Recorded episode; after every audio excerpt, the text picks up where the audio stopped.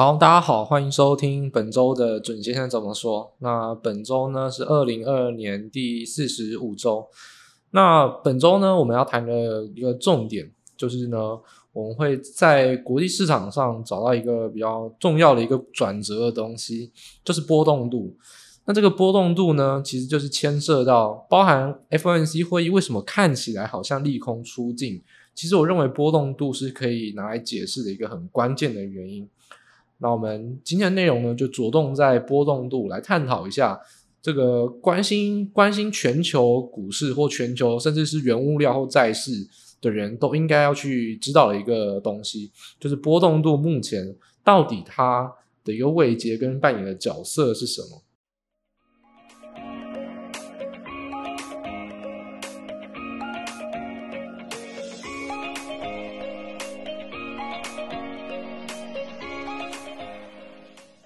好，那首先呢，大家也知道这一周啊，礼拜三的晚上，应该说礼拜，如果是台湾时间的话，就是礼拜四的凌晨两点是 FOMC 会议的公布。那两点半呢，凌晨两点半是鲍尔的会后谈话。那其实每一次的 FOMC 会议呢，都是很剧烈的震荡啊，大幅的波动。那这一次当然也不意外。那我们要谈点一个点是，如果我们先复盘到这一周发生的事情，会发现说。这个 FNC 会议一公布说，哎，升息三码，然后呢是往上涨，但是呢，随着两点半的到来，鲍尔一开口，每讲一个字呢就开始跌，然后呢，当天呢是变成是利空下跌做收。那因为整体的状况是提到说，若升息三码，但就是符合预期的，并没有说额外的做一些呃脱轨的举动。但是呢，如果回应到鲍尔的谈话，一般华尔街预测就包含之前华尔街传声筒讲的，就是就是说。费的传声筒讲，就是说也提到十二月啊，有可能会放缓升息，但是就鲍尔的态度而言呢，他态度其实算是很明确的说，呃，十二月有可能放缓升息，但是条件是通膨趋缓。基本上这个就是在讲鬼话，为什么呢？呃，通膨趋缓，他就放缓升息，但问题是你不做事情，通膨怎么可能会有所趋缓？又或者是说有些事情不是你能决定的，那通膨趋缓基本上就是一个。就像是一个鬼打墙一样，好不好？我不做，我等到通膨趋缓呢，我再放缓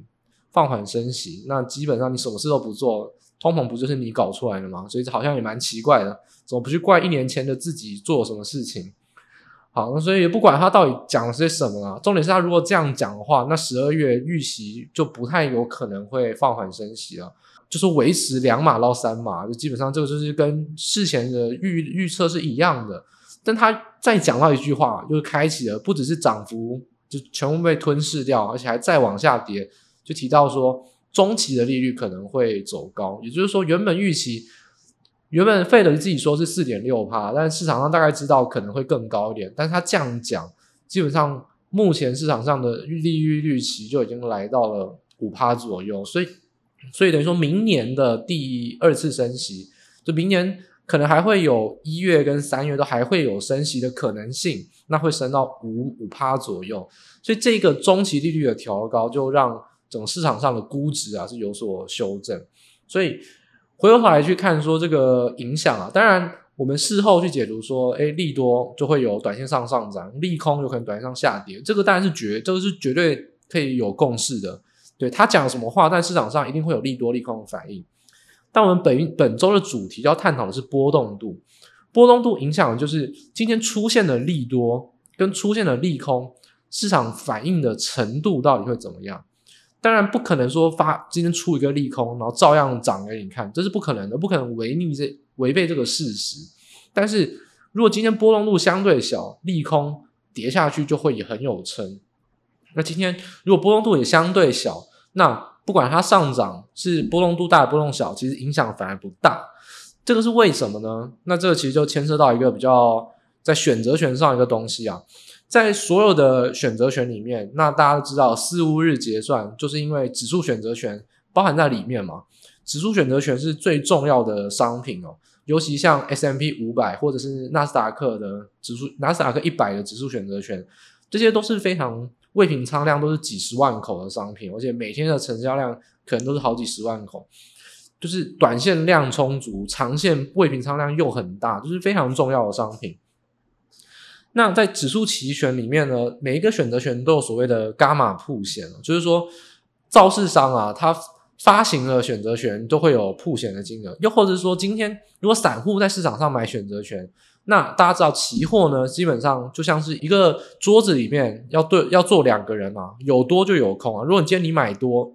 今天就会一定有一个空单存在在这个市场上。那你你跟他可能不是同时离开这个牌桌。但是如果你要离开，你一定要找到一个替死鬼坐在你的位置上，等于说你的多单要有人来接。整个市场上多空一定是均等的，那只有可能是未平仓量同时增加，同时减少，所以多空一定均等哦，就有多就有空。所以若今天市场上啊大幅的去压住多单或大幅压住空单，就影响到造市商的伽马曝险。那简单而言呢，如果今天市场上一直去压住所谓的价外选择权，就是。压价外选择权就等于说，市场上假如今天是一万点，他去压一万一千点的选择权买权，等于说我的预估可能短线上可能会涨到一万一，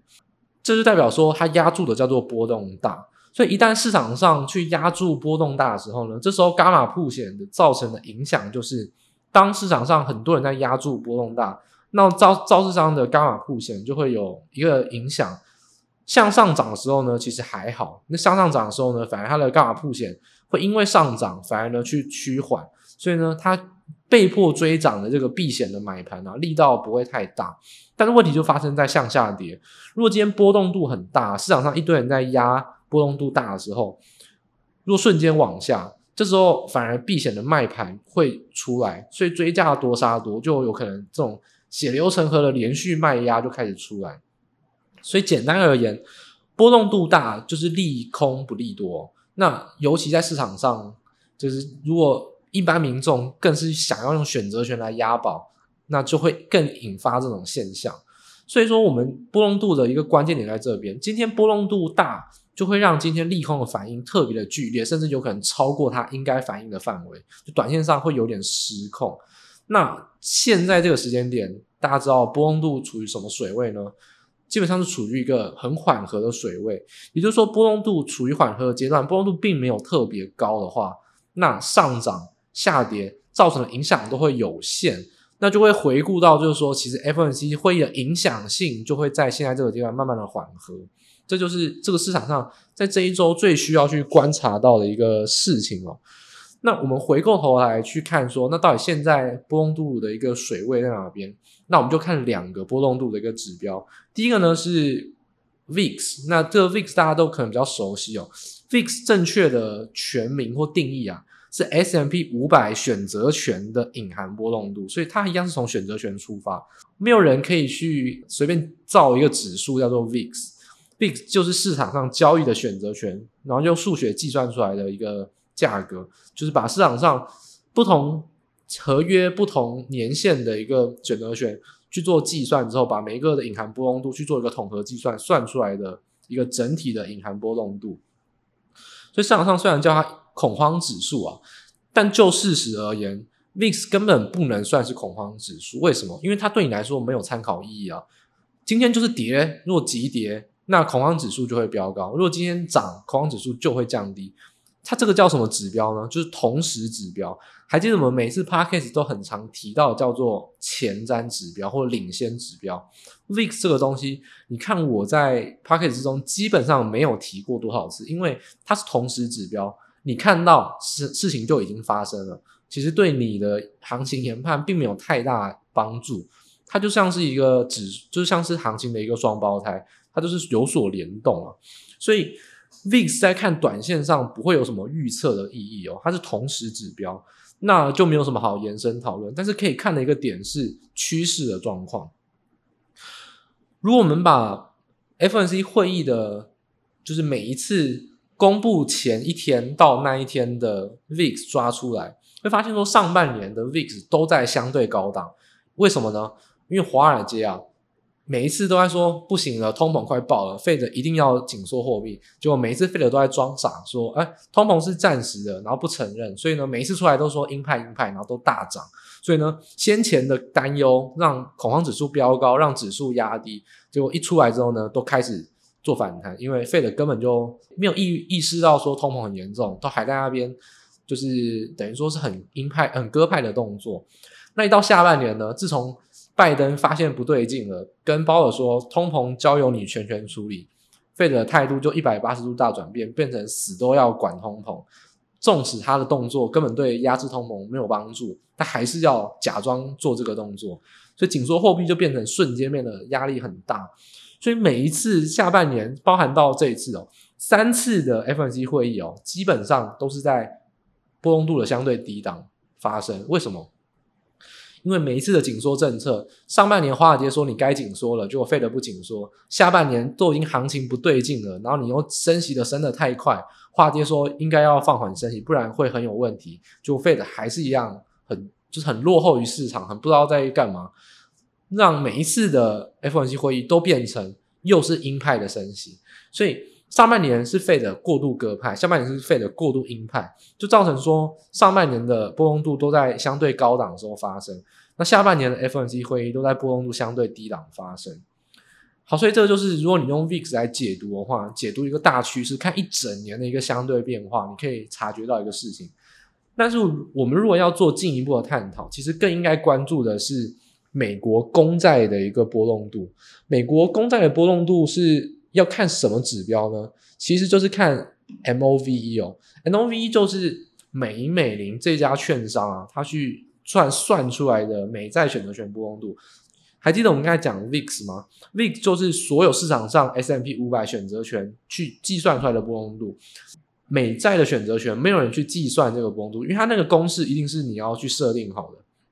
那美银美林就他自己券商，他就来发布这个。这个东西，它就有它一套公式去计算。那基本上市场上，虽然说很多你只做股市投资的投资人可能都没有听过，但是如果就华尔街的法人来看，这个这个指标是非常常拿来用的，尤其是在今年，因为今年利率变动很大，那你要关心利率，那基本上利率的一个波动度就是看债券，那债券的波动度就是 MOVE。所以美债选择权的波动度 MOVE，它可以看到一个趋势什么呢？我们把跟刚才 VIX 来对照一样，我们把今年七次 FOMC 会议抓出来，你会发现 NOV 从来没有发生在什么相对高档、相对低档，而且 NOV 有一个很漂亮的趋势，今年 NOV 一路向上，趋势一路向上，代表说债券的波动度越来越大，那代表说债券今年就是一直走跌，今年债券走跌的一个。顺畅程度啊，比股市还要更顺畅。股市都还有时候超涨，有时候超跌，债券根本没有。所以这也显示说，为什么我们常常提到，包含前几次一直提到看债不要看股，因为看债券会避掉很多不合理的超跌，也会避掉很多不合理的超涨。它就是一个趋势，它就是一个空方趋势，或者说债券利率上扬趋势，一个很明了的一个走势。所以看债券不如。就是你会取代你看股票啊，因为看股票的短线大幅波动，你可能会失去你失去你的一个定性啊，就是你等于说你会被市场上影响。所以 N O V 的一个观察点什么呢？我们刚才看的是趋势嘛，那我们再看到如果看就最近两个月，我们不是说 N O V 在最近一年以来波动度是一直慢慢的就是高过高，低不过低，这样子往上去走升吗？但是在最近两个月呢，M O V 根本没有再创新高，而且很有趣的点是，基本上每一次的每一次的 FNC 会议周期之间，一定会经历一次 MOV 高点或低点。所以在呃，我们若推回到上一次的 FNC 会议，也就是九月九月的 FNC 会议啊，基本上它的 NOV 是在一百四一百三十五左右。那这一次的 FOMC 会议，等于说这个周期之内有没有往上走呢？当然有，它还是会有一个周期。这波往上走，连续的三个礼拜都没有创高，也就是说，它其实 MOV 这个所谓今年以来高过高、低不过低的趋势，已经开始有点扭转了，开始变成走平。而且这人家说这一个月或这三个礼拜，你去看 MOV 的一个走势，基本上高不过高，而且还低过低，越来越低。如果说我们再去看更短线上的数据，MOVE 在 F N G 会议的当天呢，诶，确实，因为我们说就是因为股市跌嘛，因为这个 Fed 的一个紧缩，就是干预到二零二三年的一个利率有可能再往上调，所以 MOVE 确实有往上走。但是在十一月四号礼拜四的晚间，美股跌哦，当天美股跌，而且呢，但是跌幅收敛，当天的 N O V 就是美债波动度直接往下跌哦，不管你股票有没有跌，美债波动直接往下跌，而且利率当天还在往上涨，但是波动度已经表态了，波动度直接已经逆势反应往下跌了，而且还跌破了 FOMC 会议当天的低点，也就是公布当下有一小波的上涨了。已经超过那一天 FOMC 会议公布当下的一个位阶，也就是说，不止你去看中期一个波段上 NOV 就是债券波动度已经是高不过高，低过低哦，已经有一个走平，甚至有点微幅下弯的趋势。你更去看短线上，它直接在一天内就已经反映完这个利空，一天内债券的波动度就直接跌破了 FOMC 会议前那个最乐观的时候的氛围。所以现在来看，我们可以下一个定论。美债的波动度已经来到相对的高档，而且呢，有开始走缓，甚至是有点微幅走的一个趋势。那这个情况下就有助于一件事情，就回到一开始所讲的，波动度越大，下跌的时候会造成恐慌下杀。但如果波动度一就是开始没有创高，那基本上这个关键的转折就发生了，跌就会有撑。你去看昨天下跌也有撑，因为波动度开始缩小。这就会造成，即使跌都会有撑，当然也不太可能出现急涨。也就是说，我们上半年一直在讲的，所有的急跌反弹都是为了再破底，所有的急涨就是空头走势最好的范例。所以开始没有急涨，然后也不会有急跌，因为急跌会有撑，这就是波动度开始缩小，这就是空方的气氛开始扭转的一个很重要一个指标。所以急涨急跌在最近的一两个月，可能就到年底前了，会越来越难出现，搭配到。可能有下一次 FOMC 会议，然后 FOMC 会议完之后呢，又要到圣诞假期前，其实就是蛮符合波动度越来越小的一个时序上的一个观察。那波动度小会对于空方的缓解非常有利。那你也不用期待急弹，但是这种绵长的反弹，就是涨得比较缓和，但是涨得比较稳的反弹就会出现在最近一两个月，这是比较可以期待的。从 MOV，也就是说从公债的波动度，可以特别的去观察到这个点，所以这就是我们在这一周要谈的一个最重要的一个内容哦。这个内容呢，就是关心到说，其实算是整个波段上，你会对于市场有一个细微的一个变化，开始掌握到一些前瞻指标，就是在这一周，也就是说这一两天才刚刚开始去成型的一个短线上的一个发现。那中期上呢，也是慢慢开始去成型了，所以。这个转折点，大家就可以特别的去看待。那如果我们再展望到说，诶，如果下一周还会有什么利空的测试？因为我们刚才已经下定论了，如果波动度变小，所有的利空测试都不会有太明显的急跌，甚至跌了可能会有撑。那利多呢，也不会有很急剧的反弹，但是呢，会涨得比较缓和，就比较符合一般的股市。等于说股市恢复常态，那就比较会有我们说。这种多方氛围的机会，因为股市不正常，呃，太大幅震荡，通常都是空头。因为不正常的情况下，就会有很多出续脱序的行为。那只要一家公司脱序，就会连带影响到它的供应链，或连带影响到整个市场氛围。就行情越稳定，那基本上对多头有利；行情越不稳定，就会有急涨有急跌。很，你虽然做短线做得很开心，但是你就拉趋势来看，急涨急跌通常会是空头，因为。波动度越大，是对于跌越是对于跌势比较有利的，也就是对于空方比较有利。所以，如果既然现在波动度开始变小了，那我们就可以往下个礼拜看。下个礼拜有可能利空什么？就是 CPI，CPI 会在十号公布。那 CPI 这个其实我们就好像大家知不知道一个口头禅啊？就是我们在讲那个，就是我记得在 D 卡上面有看到，他说什么？哎，南部人请吃饭呢，都会。真认真的请，就是真真的说，哎，下次我请你吃饭，就真的下一次见面就会请吃饭。但北部人呢，就会是比较客套话一点，他都会说，哎，下次一定，下次一定。事实上，下次一定呢，就根本没有下次，就是下次不一定。那这件事情就很像什么？就很像费德打压通膨。哎，费德每次都说他能打压通膨，哎，从年从去年底说通膨是暂时性的，所以说通膨会被打压。到后来改口说，诶，通膨不是暂时的，但我做了紧缩货币，通膨会被打压。基本上就是跟下次一定一样。诶，鲍尔每次都说，诶，通膨到底能不能被打压？诶，下次一定，下次一定。事实上就是下次根本不一定。从今年初到现在啊，如果每一次的 CPI 公布，你把那时候的市场预期抓出来看，基本上有九成都是公布下一期的 CPI 要下跌，年增要下跌，九成哦。那你会知道说，从去年底到现在，CPI 都已经从四趴飙涨到九趴年增的话，所以你就知道这个东西根本就是鬼扯淡。Fed 到底能不能打压通膨？就像是你坏掉的钟，一天也会准两次，它都已经不准十几次了。你你说这一次你还要信它，还要不信它，其实意义不大。所以这个 CPI 的数据啊，其实还是回归到那个重点，你去相信 Fed 的说法，你去相信市场上的说法。你就不如回过头来检视这两个东西。这两个东西我们从年初到现在都没有改变，一样，我们就讲两个，就是看油价跟看租房。油价跟租房，为什么？因为这两个数据，如果你去回过头看，我们呃前一次 CPI 公布之后，我们也有提到这两项啊，就是细项。我们每次都说看细项表啊，这两项就是通膨贡献占比最大的，也就是它的权重乘上它的月增月减。贡献占比最大，这几个月来油价都是负的贡献最大的，因为原油下跌哦，原物料下跌。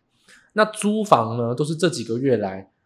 正的贡献最大的，所以刚好这两个，你看这两个其实就就能判断通膨的一个变化。那我们把这两个细项分开来看，第一个我们来看租房，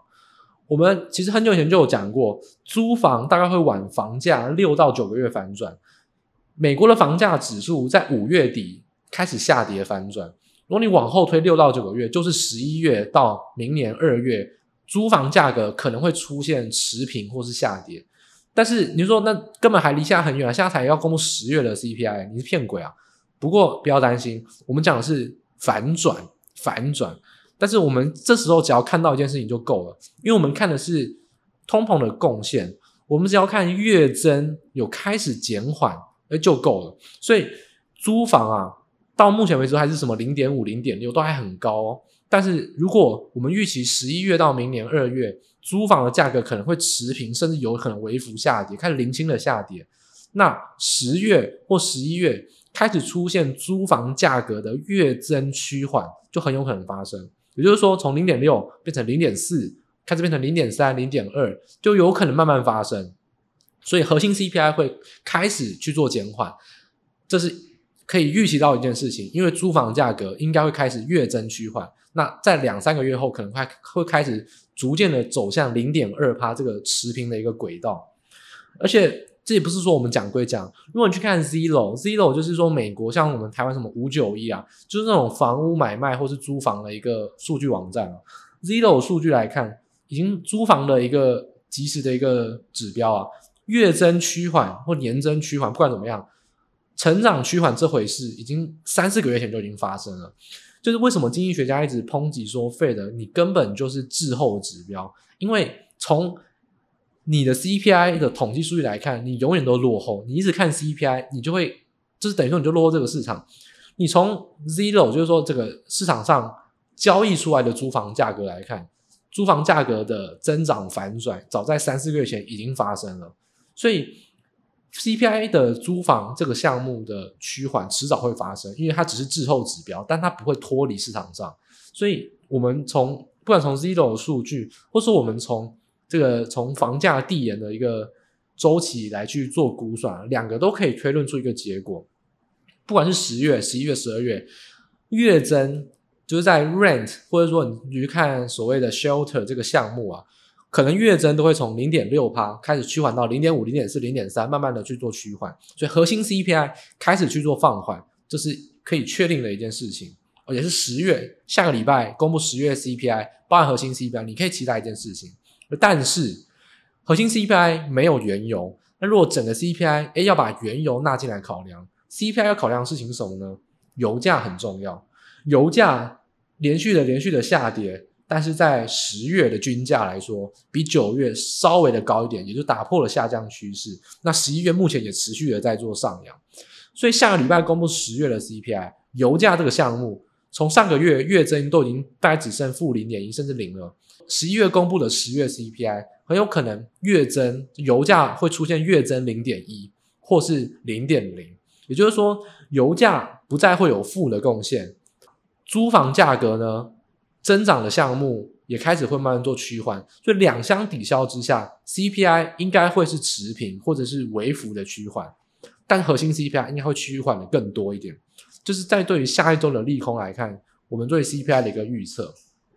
所以整体而言，我们看待如果核心 CPI 会趋缓，然后 CPI 会是走平，甚至是趋缓的幅度有一点小，那基本上就不会构成利空，或者说微幅的利空啊。那这种情况下，搭配上我们的波动度，那下周就可以期待是第一个利空，我们预期不太可能发生，因为纵使发生了也会有成。那下礼拜在现在这个趋势之上，去挑战到可能美股的一个高点。就这一波有反弹下杀下来，挑战美股的高点，就有可能发生。所以这就是我们在这一周从波动度探讨到，如果我们预期用下礼拜最重要的事件，就是 CPI 数据来看的话，有可能会发生的事情。而且也别忘了，财报已经公布完毕了。我们在上上上上周讲的财报季就是回购股票开始，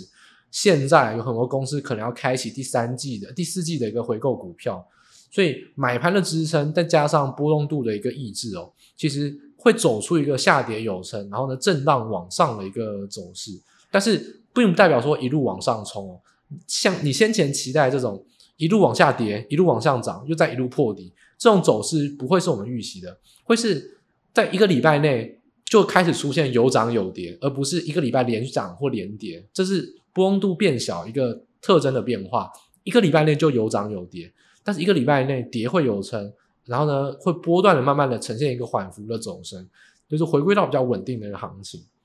所以这就是我们这一周主要探讨一个内容，就是从国际的一个走势啊，从波动度包含 CPI 的预测来看，会给大家的一个趋势观察。那希望会对大家在股市操作上，或者对投资帮投资上面啊有所帮助。那我们本节的内容呢，就着重在这两个重点。那在这边告一个段落。那别忘了，如果喜欢我们内容的话，也可以多留言或是分享给你的亲朋好友。那我们就在下周的同一时间，各大 Podcast 平台再跟大家做见面喽。那本周主准前人怎么说，就到这边到一个段落。那大家拜拜，祝大家都能投资获利，事事顺心。